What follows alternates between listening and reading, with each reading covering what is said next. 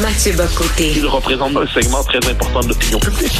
Richard Martineau. Tu vis sur quelle planète? La rencontre. Je regarde ça et là, je me dis, mais c'est de la comédie. C'est hallucinant. La rencontre. Bocoté. Martineau. Alors, euh, euh, Mathieu, on parle beaucoup d'immigration illégale euh, en France. Est-ce que c'est seulement les gens de la droite qui en parlent ou les gens de gauche commencent à allumer en se disant, ben peut-être qu'il y a effectivement un problème? Ben, je dirais que c'est tout le pays en ce moment, c'est même tout l'Europe. Alors, autour de ça, il y a une... euh, Parce que la question de l'immigration illégale en France prend souvent le visage pardon, de, des bateaux de migrants qui... euh, donc, je te fais un peu le portrait. En gros, des, des passeurs organisent à partir souvent de la Libye des, euh, des bateaux de migrants qui, euh, mais de manière tout à fait, je dirais, euh, de, de la manière la plus cynique qui soit, ils envoient le bateau et ils organisent quelquefois eux-mêmes le naufrage du bateau. Pourquoi? Pour que soit les autorités des différents pays riverains de la Méditerranée, donc soit généralement l'Italie ou la France, mais c'est plus souvent qu'autrement l'Italie, ou alors, en fait c'est très souvent l'Italie, ou alors des, le bateau d'organisations humanitaires comme SOS Méditerranée prennent en charge ces, euh, les, les naufragés. Et ensuite, l'idée, c'est ben, où doit-on euh, débarquer les naufragés? Où doit-on débarquer les naufragés qu'on a pris, qu'on a sauvés en mer? Est-ce qu'on doit les, sauver, les ramener au port d'origine du navire? Ou est-ce qu'on doit les faire débarquer euh, en Europe? Et là, il y a eu une querelle ces derniers jours parce qu'il y a un navire, le Ocean Viking, qui est le bateau de SOS Méditerranée, qui est une ONG qui se dit humanitaire et qui a, qui a pris des, euh, des migrants clandestins euh, dans, euh, dans les eaux euh, dans des eaux à l'origine qui étaient libyennes. Et là, alors, ils voulaient les, am- les amener en Italie. L'Italie dit non, parce qu'on en a trop. D'ailleurs, le nouveau, la nouvelle présidente du Conseil en Italie s'est fait élire en refusant l'immigration massive et l'immigration clandestine. Donc là, est-ce que le bateau doit aller en France? La France dit non, il doit aller en Italie. L'Italie dit Hmm. non, il doit aller en France. Finalement, il arrive, il va arriver en France. Et là, ça ramène tout le débat en ce moment, non seulement sur l'immigration clandestine en elle-même, non seulement sur l'immigration massive, mais aussi sur le rôle des passeurs, donc les passeurs sont vraiment des mafias qui organisent le commerce d'êtres humains du sud de la Méditerranée vers le nord, et la complicité des associations humanitaires qui, parce qu'elles considèrent que les frontières sont illégitimes, parce qu'elles considèrent que l'immigration devrait avoir aucune limite à l'immigration, parce qu'elles considèrent qu'il devrait avoir aucun frein à l'immigration, eh bien, favorisent le travail des passeurs et favorisent l'installation de ces gens ah ben, en, en Europe. Avec en la toile de fond le fait qu'au fil des ans, euh, ben, il y a plusieurs pays- des gens qui traversent, qui cherchent à traverser la Méditerranée dans ces circonstances-là. Inévitablement, il y a des morts. Donc, il y a cette peur que la Méditerranée devienne une forme de tombeau à ciel ouvert. Euh, bien que la plupart soient rescapés, faut pas se tromper là-dessus, mais il y a quand même il y a beaucoup de morts, c'est tragique. Et là, il y a l'autre dimension de ça. Donc, une fois qu'ils arrivent en Europe, dans quelle mesure la France, notamment, a-t-elle la capacité de, de prendre en charge ces populations Et voilà, qu'est-ce qu'on a vu à Paris récemment? Donc, au métro La Chapelle-Pajol, eh bien, on a vu réapparaître des tentes de migrants. Donc, dans, dans la Ouais, ville, on n'est pas, on n'est plus dans la, la périphérie, dans la tente, dans la ville, il y a des tentes de migrants qui sont organisées par des associations d'extrême gauche qui se disent encore une fois humanitaires et qui cherchent à faire pression sur le gouvernement pour être capable de les de multiplier les camps d'accueil en France. Donc c'est une espèce de situation, un bordel absolu et qui bon l'extrême gauche ou la gauche radicale applaudit en disant c'est notre devoir d'humanité, mais dans la population, le refus de l'immigration massive et surtout clandestine est marqué et c'est en train d'occuper tout l'espace médiatique Hmm. et politique en France en ce moment. Écoute, euh, Mathieu, tu sais que j'aime beaucoup le cinéma. Je regarde beaucoup de films français récents. euh, et je te le dis, là, je te le dis, à peu près deux films français sur trois. L'histoire, ce sont des Français de souche qui sont froids, qui sont égoïstes, qui sont cupides et au contact d'un immigrant qui, lui, est chaleureux et gentil, soudainement deviennent humains, remplis de compassion. Oui, ça peut arriver, mais c'est un peu un conte de fées aussi, là. Oui, mais tout à l'heure, parce que ce qui est assez amusant là-dedans, c'est que ça fait partie quand on quand on sonde la population pour savoir pourquoi elle est moins intéressée qu'auparavant par le cinéma français. Il y a aussi le fait que le cinéma français est devenu une immense cours de morale Ah, immigrationniste. c'est incroyable. Immense, et donc, ça, ça- la population, se dit, ben, un instant, on n'est quand même pas tous des salauds qui avons euh, une vocation à être euh, civilisés par l'image rédemptrice de la diversité. Il y a, il y a des gens qui arrivent qui sont très bien, d'autres qui ne le sont pas. Et Mais de oui.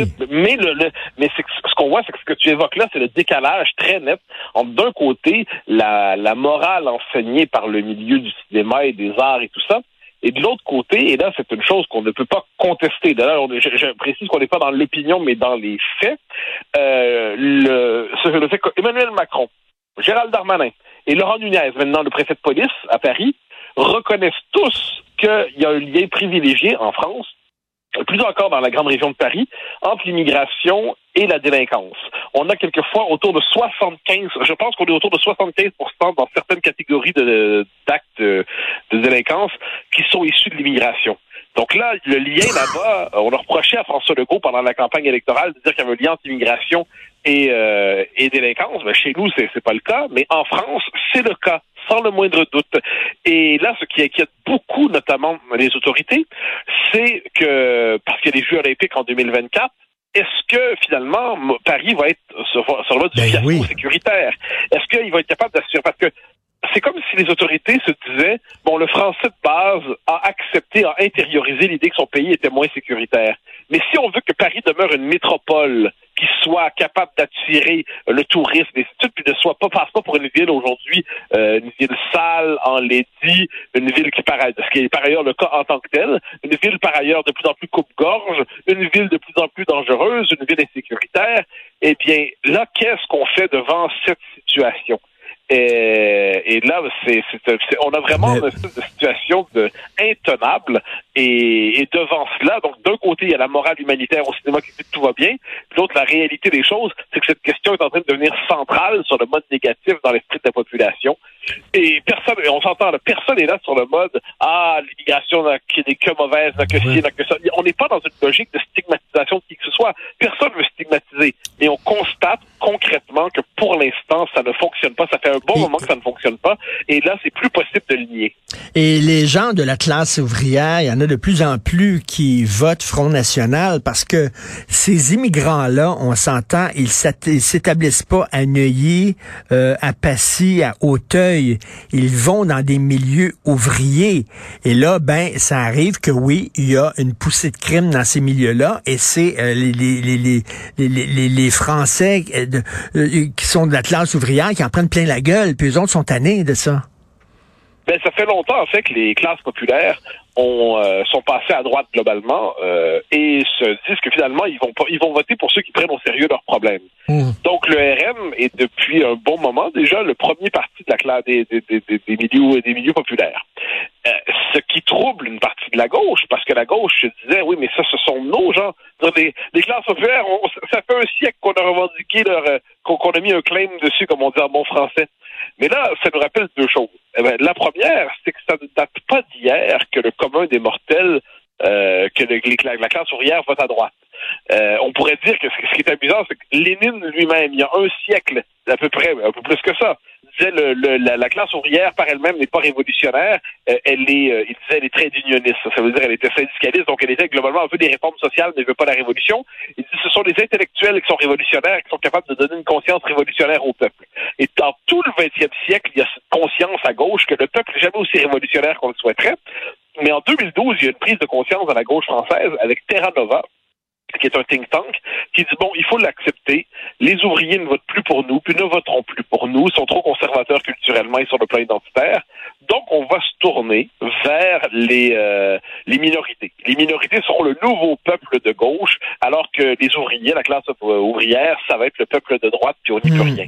Eh bien, aujourd'hui, euh, selon les milieux sociaux, on s'entend, dans l'élite intellectuelle, dans l'élite je dirais, euh, économique, tout ça, on va tomber, on va rarement croiser des gens, très rarement, qui vont dire, par exemple, qu'ils votent pour euh, pour Marine Le Pen, ou qui, euh, il y en avait un petit peu plus qui a été tenté par Éric Zemmour. C'était une forme de euh, mais c'était c'était pendant une saison, c'est-à-dire il y avait le côté euh, c'était la transgression autorisée pendant quelques mois, mais ce ne l'est plus.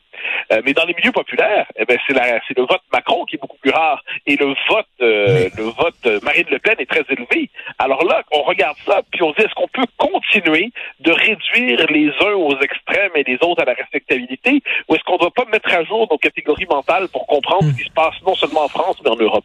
Mais Mathieu, la, la meilleure façon de régler ce problème-là, c'est pas que, que les pays riches en Occident s'assurent que les pays pauvres ont un niveau de vie acceptable. Ces gens-là vivent dans des pays en guerre avec des économies qui sont à terre. C'est certains qui veulent immigrer dans des pays qui sont plus riches. Alors que s'ils étaient bien chez eux, ils resteraient chez eux. C'est alors là je vais je, je vais faire je vais mettre ma tête de ma, ma- prendre ma face de professeur tournesol. OK. Mais je dirais c'est un peu plus complexe cher ami. Euh, je m'explique. Euh, Stephen Smith dit euh, parce que traverser la- les, les, les, les, les bateaux de passeurs, là, organiser euh, une migration clandestine, ça coûte très cher. Ça coûte très cher. C'est pas les, les pauvres entre guillemets n'y ont pas accès. Les pauvres Mm. pauvres n'y ont pas accès. Stephen Smith a écrit un livre très intéressant il y a quelques années qui avait pour titre La ruée vers l'Europe. Puis il disait qui a tendance à, à fuir vers l'Europe ou à, à partir vers l'Europe, ce sont globalement des gens qui ont qui se sont un peu enrichis et qui ont les moyens de quitter.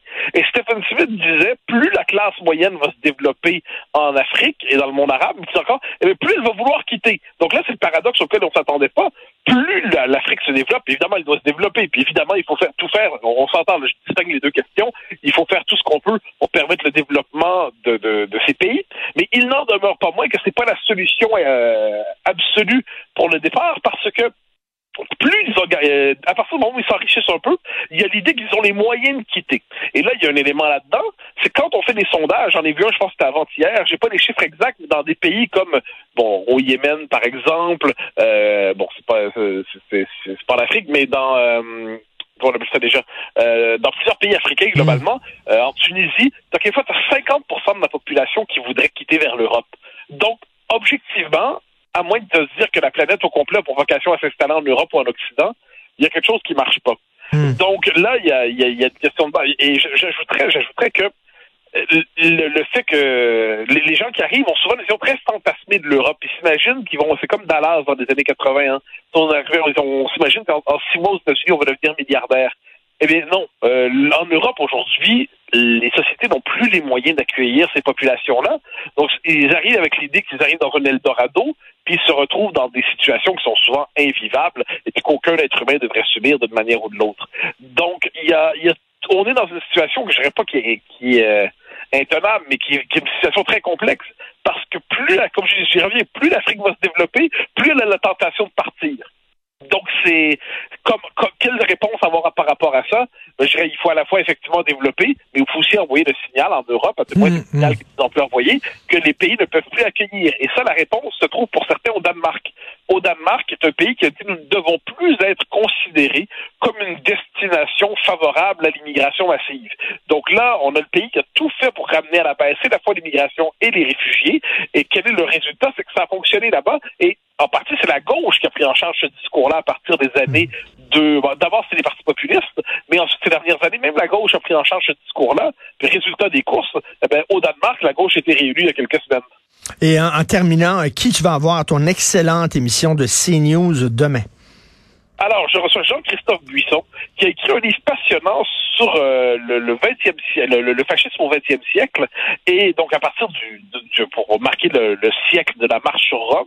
Et Mm. Jean-Christophe Buisson, c'est l'occasion de voir dans quelle mesure cet héritage, est- euh, dans quelle mesure cette, cette empreinte cette, a- a mar- nous, nous parle encore aujourd'hui. De quelle manière euh, sommes-nous encore hantés par tout ça? Donc là, à la lumière de phénomènes comme Trump, comme Mélanie, comme la Suède, est-ce que c'est le fascisme qui revient, que disent certains, ou est-ce qu'on est devant toute autre chose? Dans quelle mesure penser à la lumière Hmm. de l'histoire les temps présents? Et puisque Jean-Christophe Buisson est aussi un spécialiste de l'Arménie, je vais en profiter pour lui poser quelques questions sur ce peuple oublié que sont les Arméniens, euh, le sort qui leur est réservé aujourd'hui, alors qu'ils sont agressés comme jamais, mais on a Ben, tendance à ne pas s'intéresser à En tout cas, ça va être passionnant parce que le mot fascisme est utilisé vraiment à toutes les sauces et veut dire tout et n'importe quoi. On va écouter ça. Bon week-end, Mathieu, à lundi. Au grand plaisir. Bye.